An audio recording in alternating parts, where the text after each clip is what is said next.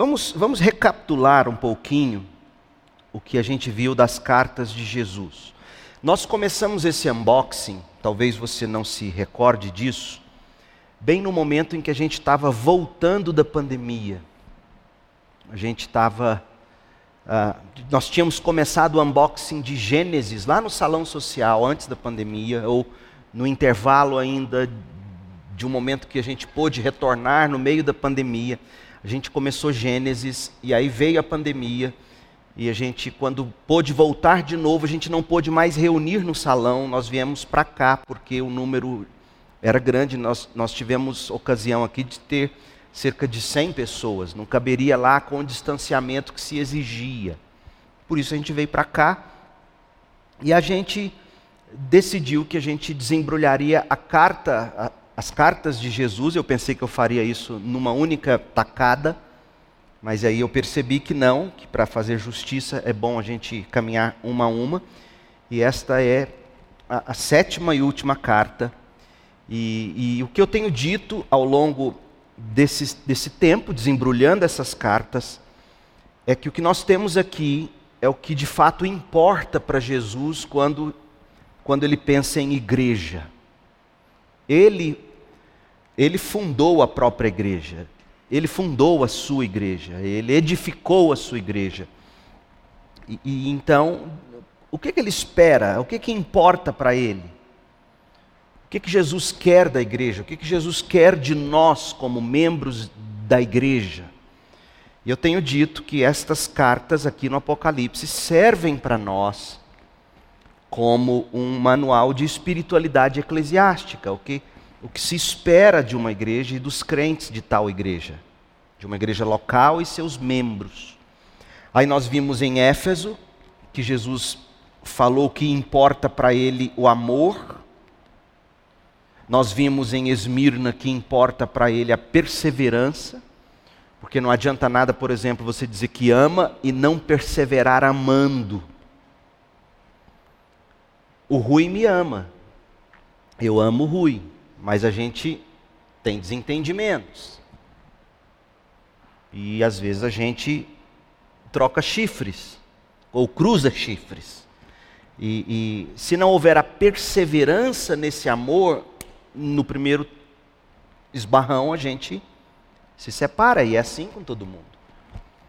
Então, espera-se amor, espera-se perseverança, Olhamos para Pérgamo e vimos que Jesus diz que importa para ele a verdade, Tiatira a pureza, Sardes a vitalidade, Filadélfia fidelidade e Laodiceia, a última igreja, Jesus vai falar sobre o fervor, o fervor espiritual. Vamos, vamos, vamos fazer um panorama da, do contexto dessa cidade. Eu fiz algumas anotações aqui que eu quero compartilhar com vocês. Ah, essa cidade de Laodiceia, como a maioria das cidades daquela região da Ásia Menor, hoje é a Turquia, passaram por diversos terremotos, terremotos fortes. Cidades inteiras foram destruídas. E muitas cidades daquelas receberam algum tipo de subsídio do Império Romano o Império Romano, por algum tempo, não cobrava impostos da cidade, para que a cidade usasse os recursos para edificação após o, o, o terremoto. E, além disso, havia casos em que o Império Romano injetava dinheiro, quando lhe era interessante, a reconstrução da tal cidade. Quando houve o terremoto em 60 depois de Cristo na cidade de Laodiceia, eles não aceitaram subsídio do governo. Eles não quiseram nenhum tipo de suspensão de impostos, eles continuaram pagando impostos, eles continuaram dizendo não precisa mandar dinheiro. Por quê? Porque eles eram uma cidade próspera, um polo industrial, eles produziam remédio oftalmológico, um, um tipo de pó, não sei que tipo era esse, que se cria curava problemas oftálmicos nas vistas. Eles eram também um polo industrial têxtil muito orgulhosos e muito ricos, eles disseram: o Império Romano não precisa fazer nada por nós. Então, esse é o tipo de cidadão de Laodiceia. E lembre-se, a igreja ela é composta de cidadãos da sua cidade. Geralmente, o espírito da cidade, o espírito daquela cultura, hum, a cultura da cidade será refletido na cultura da igreja. Então, esse orgulho, nós vamos ler a carta e nós vamos perceber, esse orgulho da cidade existia no coração dos crentes da igreja de Laodiceia. E tal orgulho fez com que aquele povo perdesse o fervor, eles se tornaram mornos. Eles não eram quente nem frio, eles eram mornos. Uma cidade que cultuava Zeus, há vestígios do muro da cidade ainda hoje, vestígios de dois teatros, um estádio da época de Vespasiano, de 79 depois de Cristo, uma casa de banhos, ginásio com torre de água adjacente, era uma cidade muito, muito bem equipada de, de um modo de infraestrutura para o seu tempo. Não havia na igreja nada como veremos. Jesus não elogia nada em Laodiceia. Pelo contrário. Não havia também heresias. Jesus, pelo menos, não condena as heresias. Mas nós vamos perceber daqui a pouquinho que, apesar de Jesus não, não condenar heresias diretamente nessa carta, havia algum tipo de problema também doutrinário naquela igreja. Como que a gente sabe disso? Eu vou te mostrar daqui a pouco. O grande pecado da igreja, portanto, era a sua mornidão espiritual. Não são quente, não são frio.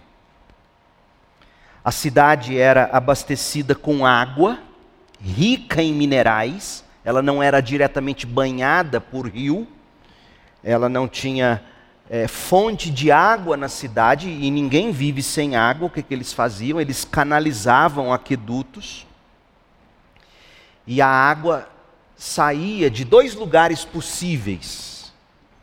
Ah, geralmente você ouve falar apenas de que um dos aquedutos trazia água de uma região de água quente, como Caldas Novas. Até hoje existe naquela região é, locais de água quente, como você desfruta em Caldas Novas, aqui em Goiás.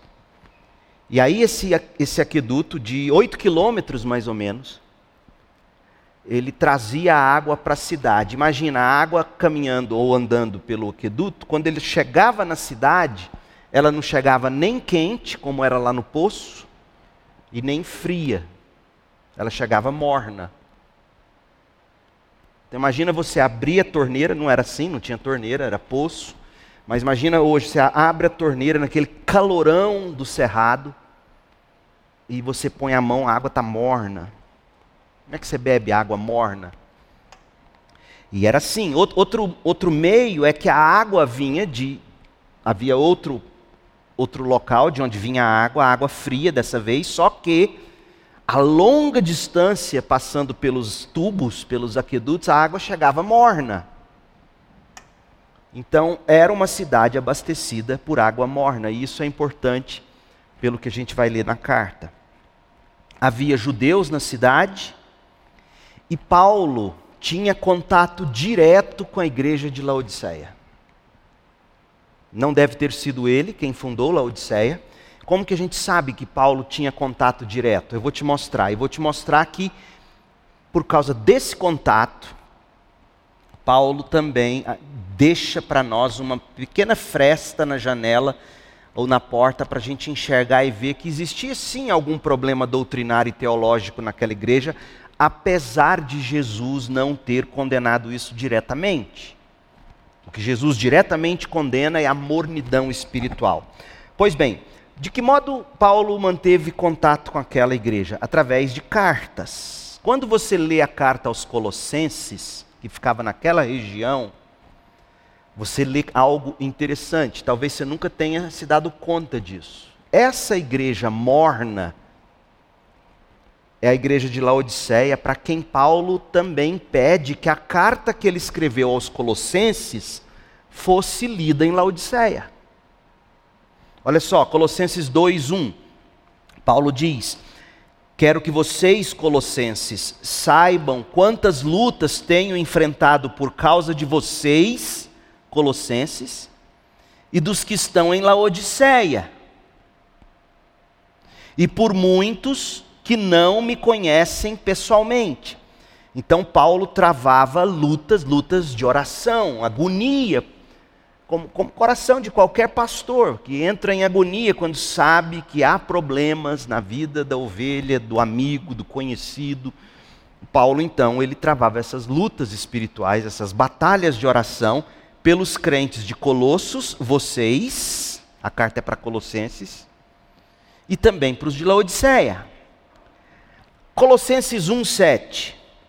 Paulo diz: "Vocês aprenderam as boas novas, o evangelho, por meio de Epáfras. É provável que Epáfras tenha sido o fundador da igreja de Colossos e de Laodiceia.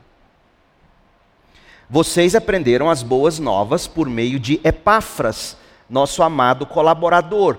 Ele é servo fiel de Cristo e nos tem ajudado em favor de vocês. Ele nos contou do amor que o Espírito lhes tem dado. Guarda o nome Epáfras aqui na introdução de Colossenses. Por quê? Olha o texto a seguir.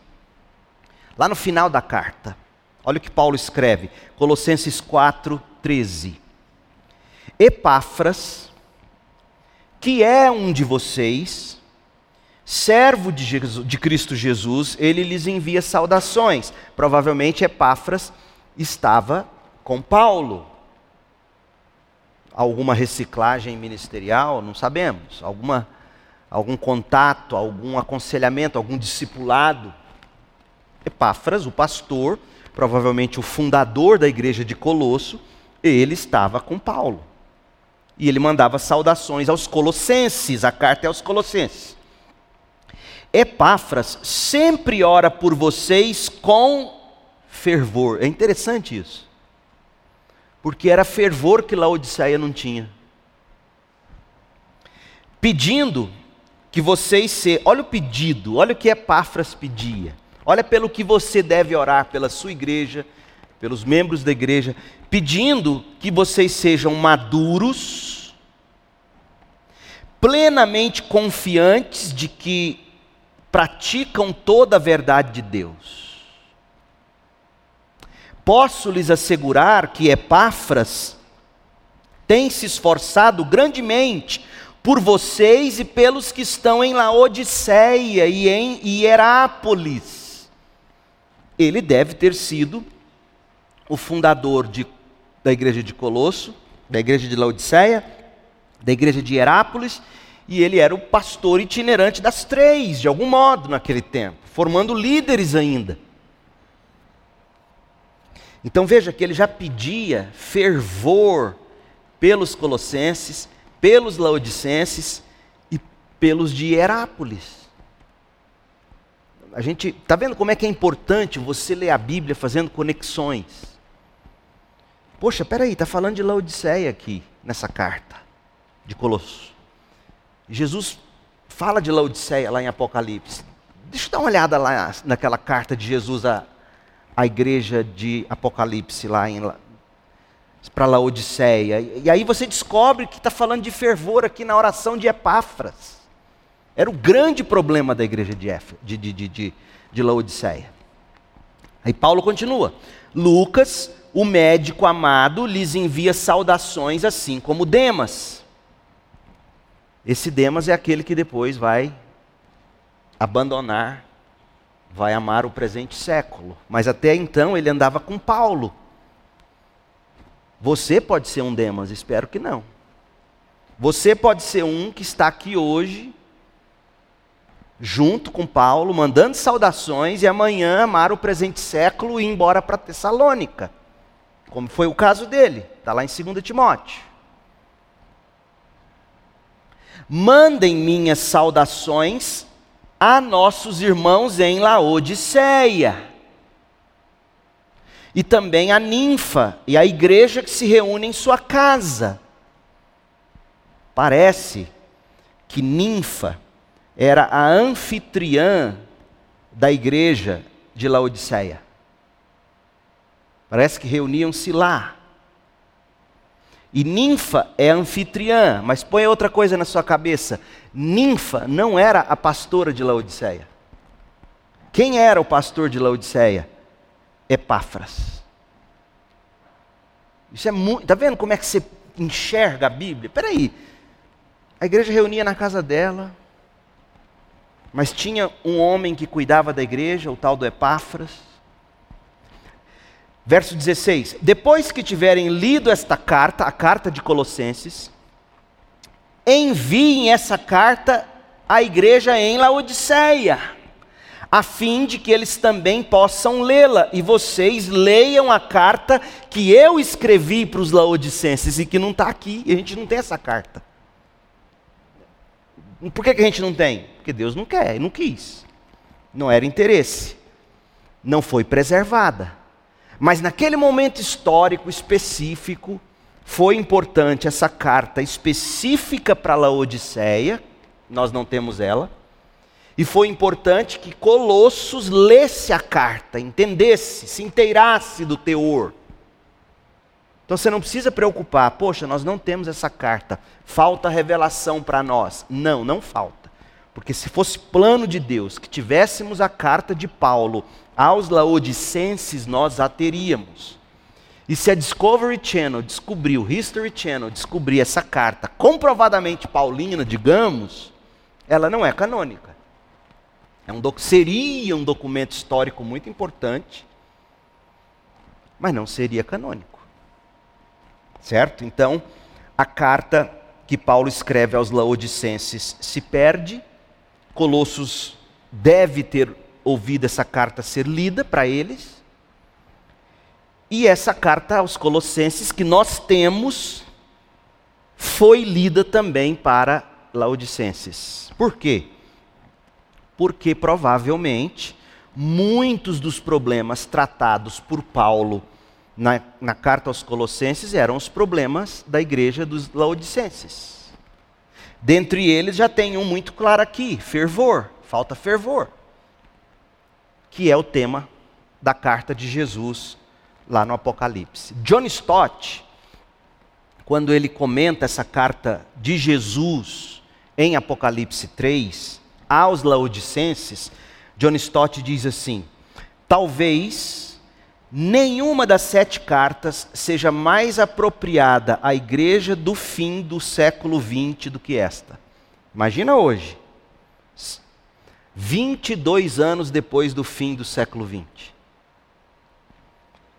Essa carta aos Laodicenses, a carta de Jesus aos Laodicenses, retrata nitidamente a religiosidade respeitável, nominal, um tanto sentimental e superficial tão difundida entre nós atualmente uma espiritualidade respeitável, nominal, um tanto sentimental, ele foi generoso, porque a gente sabe que ele já, John Stott já estava lidando com o problema do pentecostalismo, tanto que ele escreve o livro dele, Plenitude do Espírito, que é um excelente livro para você ler.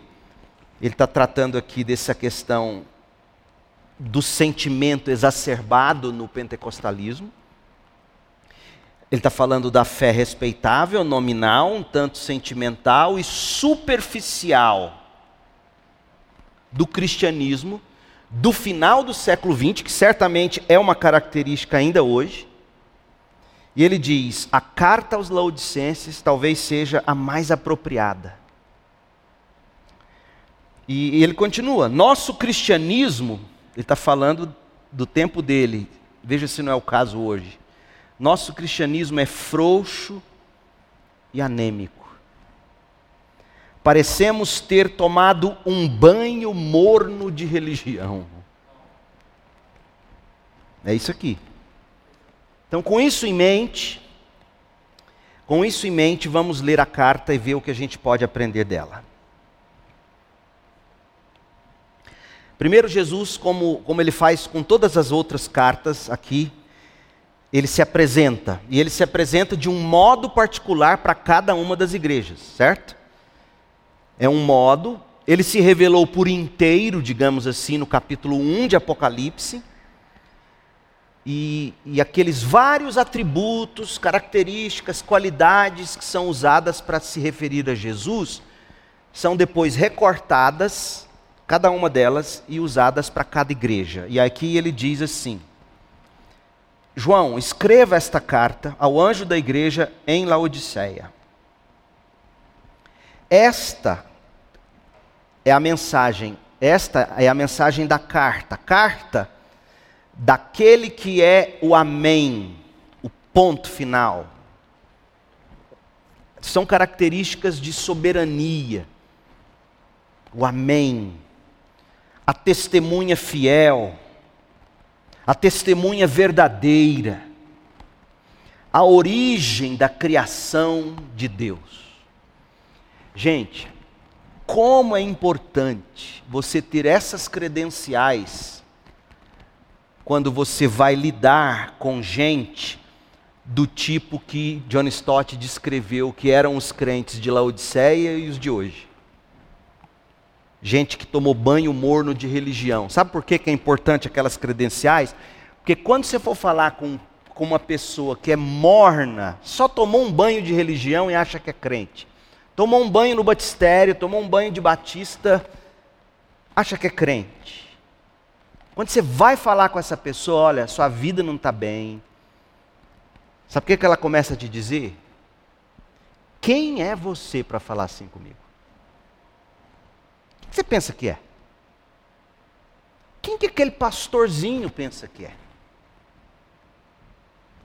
Eu estou enganado? Você já deve ter tido essa experiência horrível de tentar falar com alguém que se apresenta respeitável, que se apresenta nominal, que um tanto sentimental, uma pessoa superficial, frouxa, anêmica, morna, e se acha o tal, a tal. Aí você vai falar com essa pessoa, ela diz: Você não tem autoridade para falar assim comigo? Eu não te dei essa liberdade. Eu, quantas vezes, direta ou indiretamente, como pastor, eu já tive que engolir isso? Quem é você? Eu comecei meu ministério em Campinas, com São Paulo, com 30 anos. Quantas vezes ao final da porta eu ouvia, depois de um sermão, alguém me dizer assim: Você fala isso porque você é novo. Quero ver se você vai continuar falando isso depois que você tiver seus filhos criados. Tipo assim, quem é você para falar assim comigo? É por isso que Jesus se apresenta assim. Esta é a mensagem daquele que é o Amém, a testemunha fiel, verdadeira, a origem da criação de Deus. Cala a boca e ouça, eu sou o Senhor soberano. Então, é, é, é quer dizer, ele deu um cala-boca na igreja. Cala a boca, escuta. Quem, quem é você? Eu sou o Amém, a testemunha fiel, verdadeira. A origem da criação de Deus. Não é que, não é que Deus originou Jesus. É que ele participou da origem com Deus. No princípio era o Verbo, o Verbo estava com Deus, o Verbo era Deus, João, não é isso? O mesmo João que escreveu o Apocalipse. Lá em João 1 ele vai dizer isso. Todas as coisas foram criadas por meio de Jesus. E sem Jesus, nada do que foi feito se fez. Esse Jesus que estava na criação, criando todas as coisas, sem o qual nada teria sido criado, esse Jesus está falando, e é melhor que Laodiceia ouça, e você e eu também que, é que ele começa a dizer? Verso 15: Eu sei de tudo que você faz. Você tenta aparecer, mas eu sei de tudo que você faz. Você se apresenta como tal, mas eu sei que você não é frio nem quente. Eu desejaria, diz o Senhor Jesus, que você fosse frio ou fosse quente. Um ou outro. Frio aqui dá a ideia de. Não é frio, é gelado. Você não é gelado e você não é brasa ardente. Você é morno. Por que será que Jesus fala, eh, sem querer forçar muito a, a analogia, sem querer forçar muito o simbolismo usado pelo Senhor Jesus aqui? Por que será que é melhor ser um ou outro do que ser morno? O que, que você faz com água morna, gente? Só serve para vomitar. A Cris tem enxaqueca desde os seis anos, minha esposa. E nas maiores crises dela, hoje não mais, graças a Deus. Ela precisava provocar o vômito e só saía com água morna. Água morna não cozinha ovo. Água morna não serve para beber. No máximo tomar banho. Eu detesto banho em água morna. Ou tem que ser gelada ou tem que ser fervendo. A Cris sabe disso, eu não estou mentindo. Água morna para mim incomoda. Eu prefiro um chuveiro gelado ou um chuveiro quente, de baixar pressão. De preferência, um banho quente e a ducha gelada no final. Faço isso no inverno, às vezes. Por que, que um ou outro? Porque, olha, se você fosse gelado, você poderia refrescar a vida de alguém.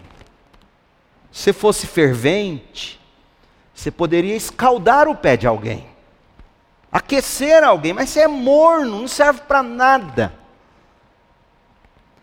Você, mas porque você é como água morna, nem quente nem fria, eu o vomitarei da minha boca. Porque é isso que a água morna faz.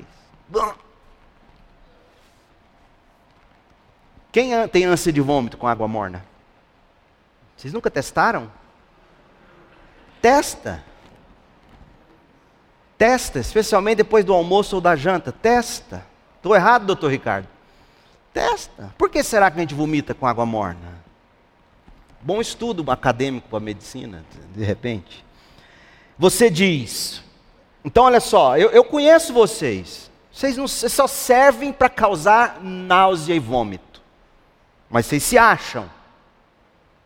E quem está dizendo isso sou eu, o Amém, o Criador de todas as coisas. Eu conheço vocês, vocês não são gelados, vocês não são ferventes. E sabe o que é pior? Vocês se gabam, olha o verso 17. Vocês se gabam dizendo: Eu sou rico, cidade próspera, sou rico e próspero, não preciso de coisa alguma, não preciso do governo, não preciso de Roma para reconstruir a cidade, eu dou conta mas você não percebe que é infeliz. Gente, esse é o pior tipo de gente. Que se basta, que se acha, mas é infeliz, é miserável, pobre, cego e está nu. Essas coisas que Jesus pontua aqui no final, ó, infeliz, um, miserável, dois, pobre, três, cego, quatro, nu, cinco. Essas coisas não são aleatórias.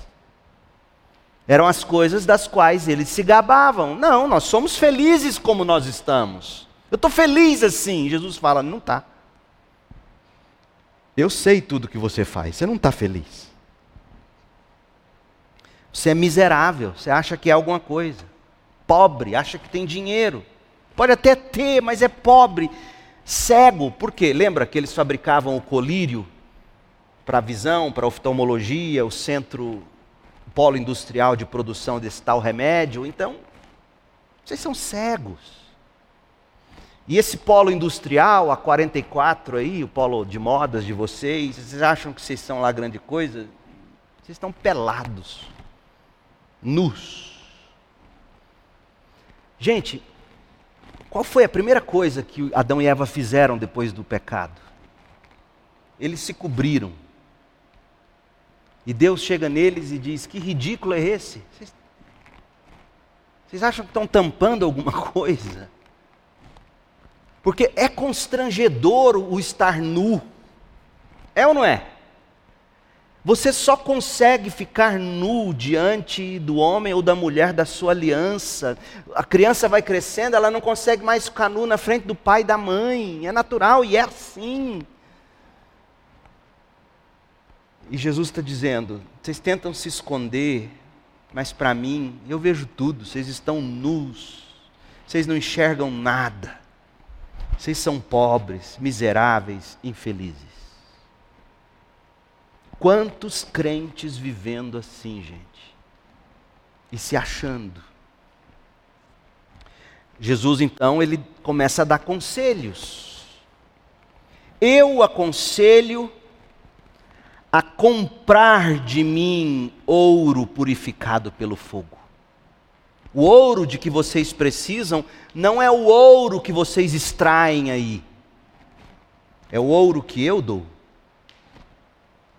E quando você comprar de mim,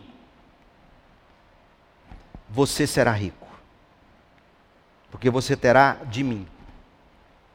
Compre também roupas brancas para que não se envergonhe de sua nudez. Compre de mim o colírio para aplicar nos olhos a fim de enxergar.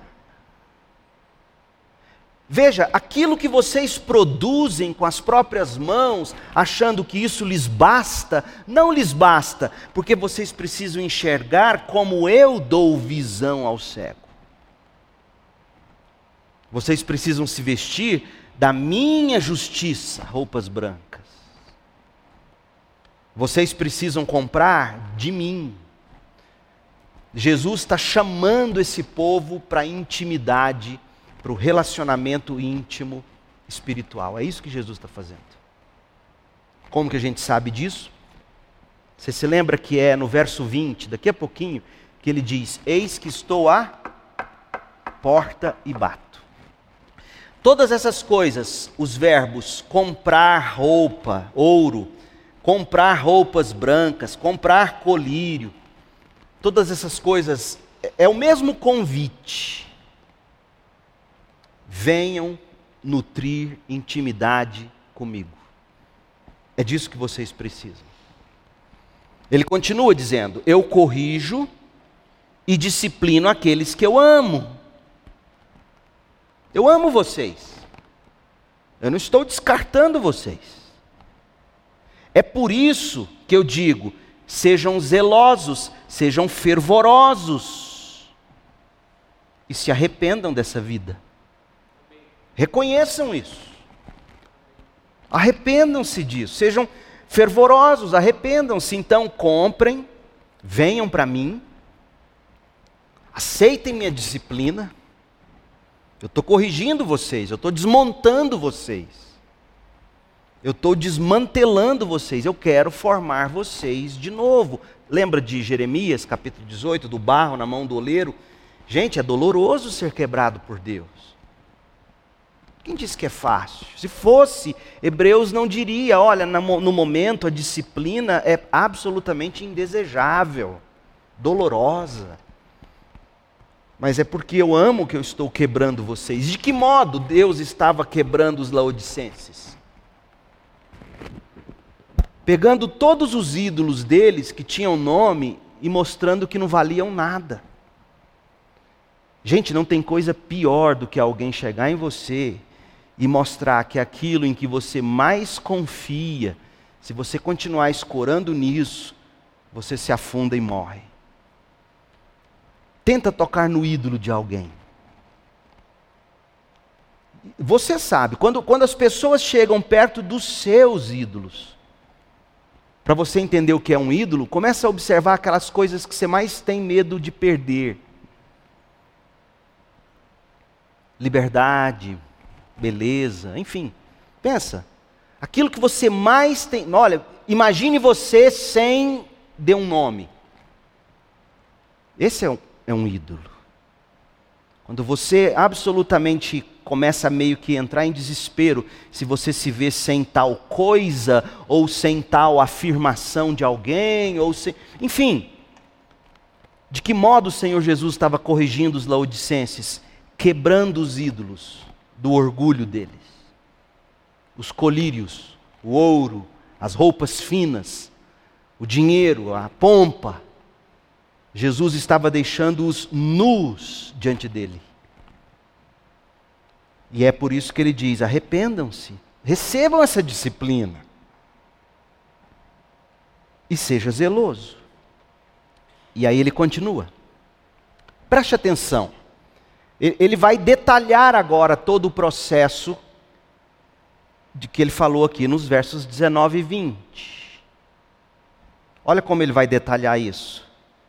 Versos 18 e 19, perdão. No verso 20, preste atenção. Estou à porta e bato. Se você ouvir minha voz e abrir a porta, eu entrarei e juntos faremos uma refeição como amigos. Esse convite não é a salvação.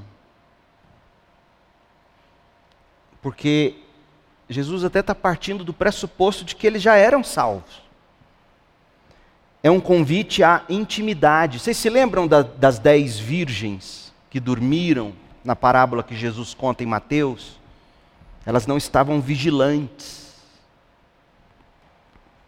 É Jesus dizendo: fiquem atentos às minhas batidas, às minhas, às minhas chegadas na vida de vocês. Fiquem atentos aos meus convites. Então, logo vocês ouçam, abram a porta, deixe-me entrar, deixe-me sentar. Eu quero comer com vocês, eu quero intimidade com vocês, porque tem, é, aqui é outra descrição fenomenal. Você não chama para sentar à sua mesa quem de algum modo não é íntimo a você não é mesmo? Às vezes a gente faz aqueles jantares e devemos de caridade, de, de, né, de acolhimento, mas mesmo quando se é crente, quando você chama alguém para sua mesa, ou porque tal pessoa é íntima, ou porque você quer intimidade. Ou, ou porque é bom tê-la do seu lado, ou é porque você intencionalmente quer cultivá-la ao seu lado. É o convite de Jesus aqui. Isso aqui é, é trágico, é lamentável. É uma igreja que se reunia para comunhão, mas o anfitrião não estava. Jesus não estava com eles. Era uma igreja com estrutura. Pensa como isso é sério, gente. Era uma igreja com estrutura, era uma igreja com aparência, era uma igreja com pompa. Ninguém ousaria dizer que Jesus não estava lá. E aqui Jesus se pinta do lado de fora. Se você ouvir minha voz e abrir a porta, entrarei e juntos faremos uma refeição como amigos. O vitorioso se sentará comigo em meu trono, assim como eu fui vitorioso e me sentei com meu Pai em seu trono. Quem tem ouvidos para ouvir, ouça o que o Espírito diz às igrejas. Joel Bick, ele diz que a mensagem para a igreja em Laodiceia repre repreende igrejas orgulhosas que não dependem de Cristo. Repreendem crentes orgulhosos que não dependem de Cristo. Jesus não sai da boca deles, mas o coração não tem Jesus, está longe como os fariseus. Gente que acredita ser forte, mas Cristo considera repugnante. E mesmo assim, Jesus chama essas pessoas, essas igrejas, de volta para si. Então eu quero concluir com, com três aplicações tiradas da carta para nós. Primeiro, o que Jesus quer de você? O que Jesus quer da nossa igreja? Primeiro, que a gente ferva por Cristo. Segundo, que a gente compre de Deus. Terceiro, que a gente abra a porta para Jesus. Então vamos lá. Fervendo por Cristo. Olha o que Paulo escreve em Romanos 12, 12 e 11. Eu estou lendo na Ara, Almeida Revista Atualizada.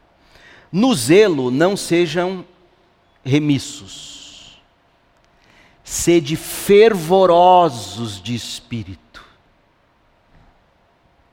servindo ao Senhor, regozijai-vos na esperança, Sede pacientes na tribulação e na oração perseverantes. Parece-me uma leitura bem superficial desses dois versículos. Parece-me que Paulo está dando a dica de como ser fervoroso de espírito.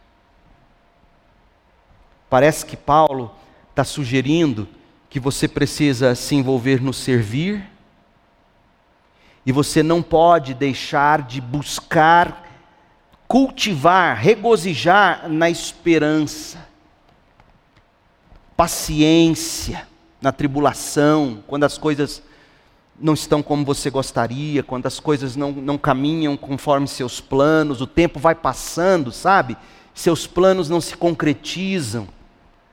Parece que Paulo está dizendo, é muito fácil, em meio a, a essas tribulações, o fervor de espírito fica morno. Então, não percam a esperança. Sejam pacientes na tribulação. E perseverem orando. É disso que vocês precisam, Paulo está dizendo. Eu estava lendo um pod, ouvindo um podcast do Piper, um recorte de um sermão dele de 1988, e ele falando que o diabo vence a nossa luta vence a luta, na, a batalha pela oração, não na manhã, quando você acorda com sono e começa a querer orar e não consegue. Ele ganha a batalha na noite anterior, quando você não dormiu na hora certa. É interessante Piper falar isso. O valor do sono para você ser alguém que persevera na oração. E Piper falou disso num, numa época, e ouvindo ele falar isso no sermão em 1988, numa época que eles estavam juntando dinheiro para comprar telefone sem fio. Ele fala isso no sermão. Naquela época eles não tinham os aparelhos celular que a gente leva para a cama, né? E ele e ele está dizendo lá no sermão que eu ouvi, o um trecho. Você precisa saber a hora de dormir para você saber a hora de acordar e acordar de algum modo revigorado para você orar. Você tem que saber a hora de desligar esse celular. Você tem que saber a hora de, de falar, eu preciso vencer a batalha por uma vida de oração. E, e isso começa eu tendo que dormir, e eu vou dormir agora. Ah, eu não consigo dormir. Então pega a Bíblia e vai ler. Então, o fervor de espírito, cultivando esperança, paciente na tribulação, orando com perseverança. Sabe como é que eu cultivo essa esperança, por exemplo? Eu estou para entrar de férias agora, segunda quinzena de julho. Todo julho eu leio alguma biografia.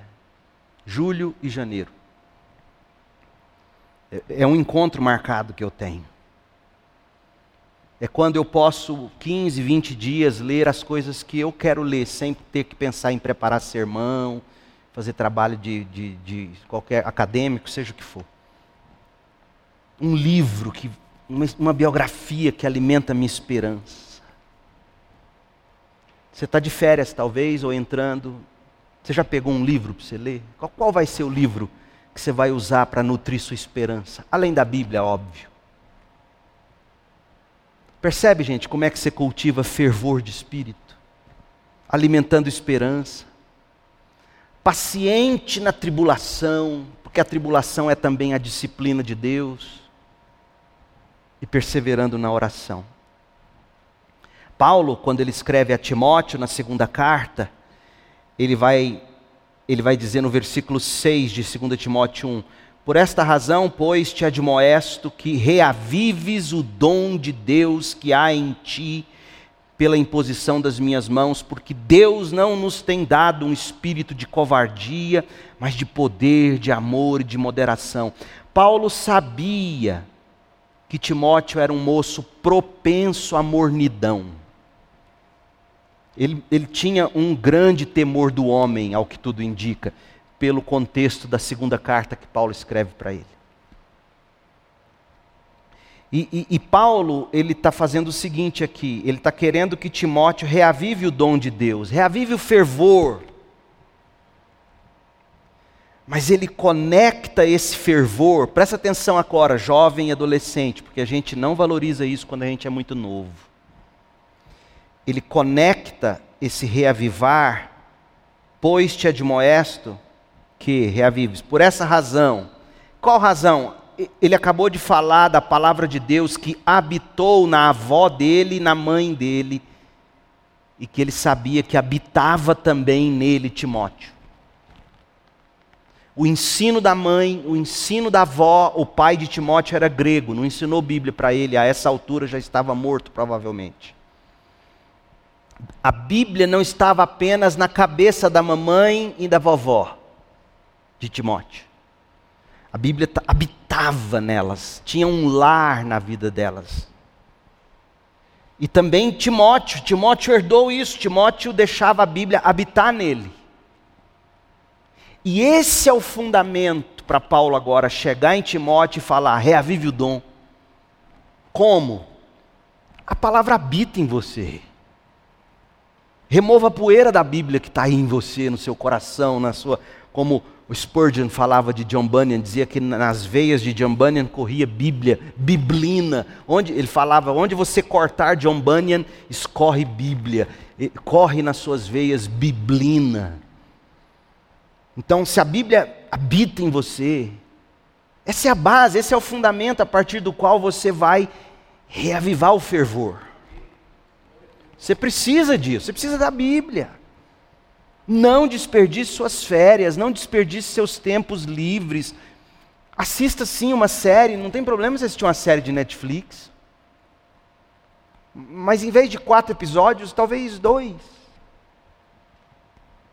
E o tempo para os outros dois dos quatro, Bíblia, oração, um bom livro. Você precisa disso. Você precisa reavivar o dom, o fervor. Você precisa ferver por Cristo. Outra coisa, comprar de Deus. Comprem de mim. Como? Sabe que texto eu lembrei? Isaías, Oséias 14, 8. Ó Israel, fique longe dos ídolos. Você não vai comprar de Deus enquanto os, os ídolos forem seus fornecedores. Você não vai comprar de Deus. Você sente que não precisa comprar de Deus. Você tem seus ídolos. Sou eu que respondo às suas orações, diz o Senhor. Sou eu que cuido de vocês, não são seus ídolos.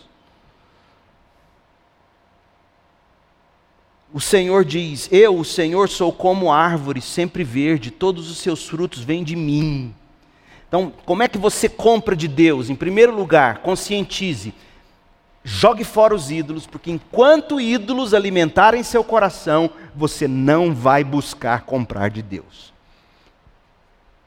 Então existe aqui uma, a renúncia, o fazer morrer. Mas existe aqui o ir a Deus. Olha como é que se compra de Deus, Isaías 55. Alguém tem sede? Você está com sede, por quê? Porque seu ídolo não te sacia mais, você jogou ele para lá. Alguém tem sede? Venha e beba, mesmo que não tenha dinheiro, venha, beba vinho ou leite, é tudo de graça. Por que gastar seu dinheiro com comida que não fortalece? Por que pagar por aquilo que não satisfaz? Ouçam-me, é assim que você compra de Deus. Como é que eu compro de Deus? Como é que eu compro ouro de Deus? Ouçam-me. Ouçam-me. Quem tem ouvidos para ouvir, ouça o que o Espírito diz às igrejas. Foi assim que terminou a carta aos Laodicenses. Ouçam-me e vocês comerão o que é bom. Você come ouvindo crente. Olha que loucura. Ouçam-me e vocês comerão. Eu achava que eu comia abrindo a caixa de pizza e também, mas aqui é um outro comer, ouvindo.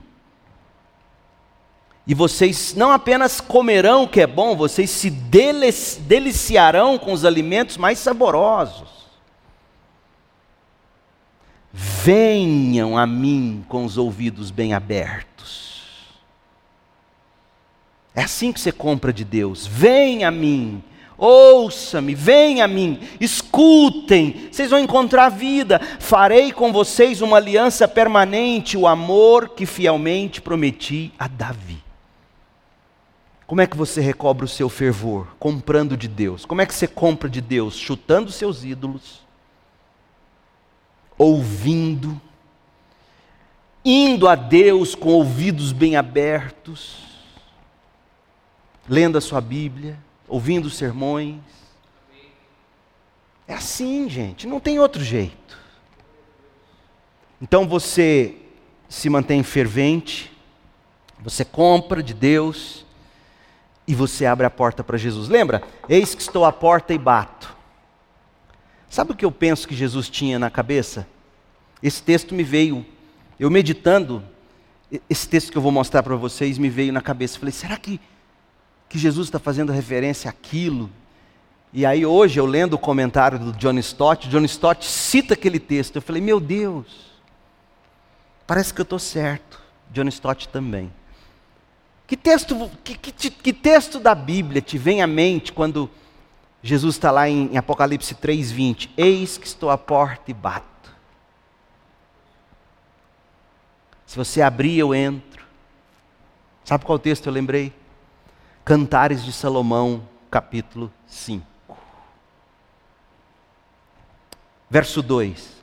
O sonho que a noiva está tendo a respeito do noivo, porque o casamento deles se consuma no capítulo 8. Eu interpreto Cânticos de Salomão como sendo uma história real de amor, Salomão narrando isso,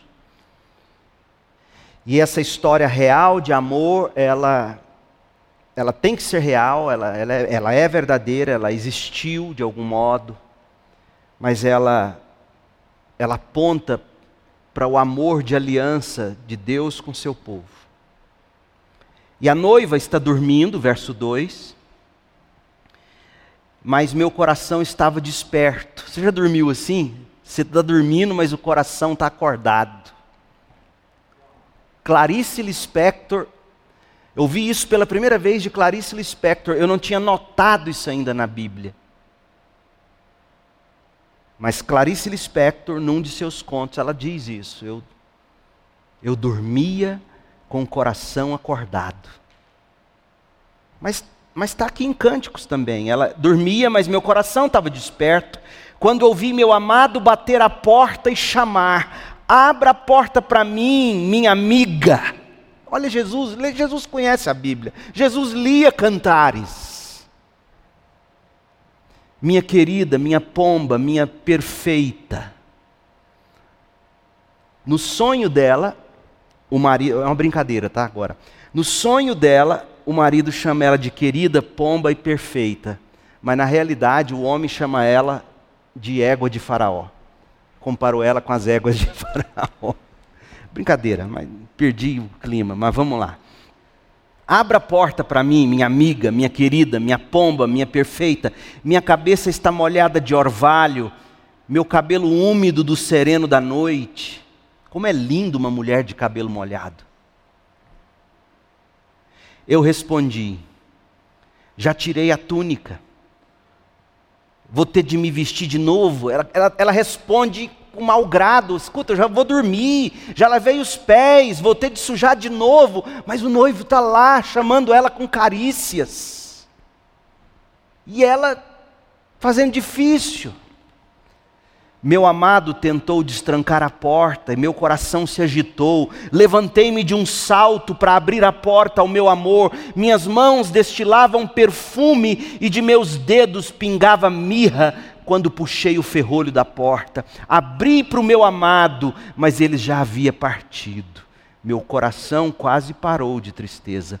Procurei pelo meu amado, mas não o encontrei. Chamei por ele, mas ele não respondeu.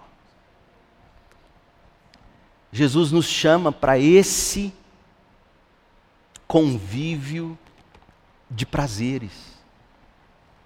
E tantas vezes a gente tem as mesmas desculpas dessa mulher.